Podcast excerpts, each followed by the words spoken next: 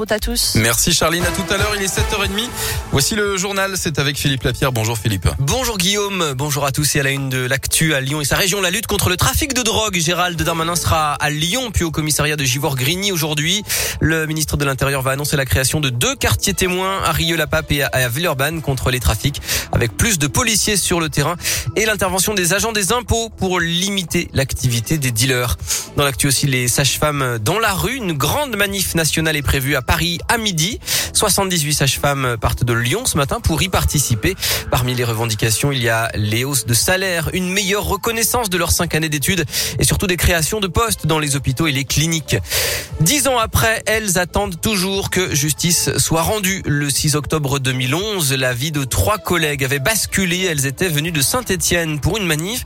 Une grille d'aération s'est écroulée sur le parvis de la Cité internationale de Lyon. Elles ont chuté de presque 6 mètres. La justice n'a toujours pas tranché dans cette affaire. Les victimes attendent.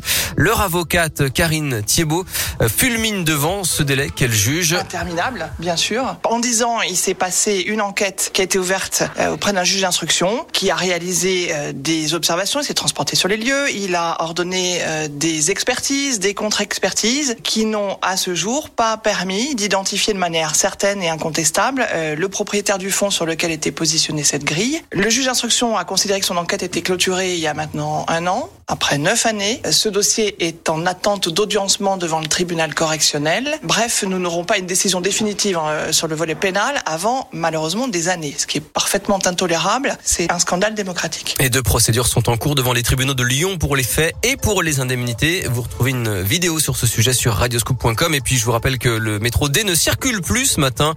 Les TCL annonçaient un retour à la normale à 7h30, mais finalement ce ne sera pas avant 9h. Et en attendant, il y a des bus relais entre Gare de Vénissieux et Gare de Vèze sur l'ensemble des stations de la ligne. Il s'agirait d'un incident informatique.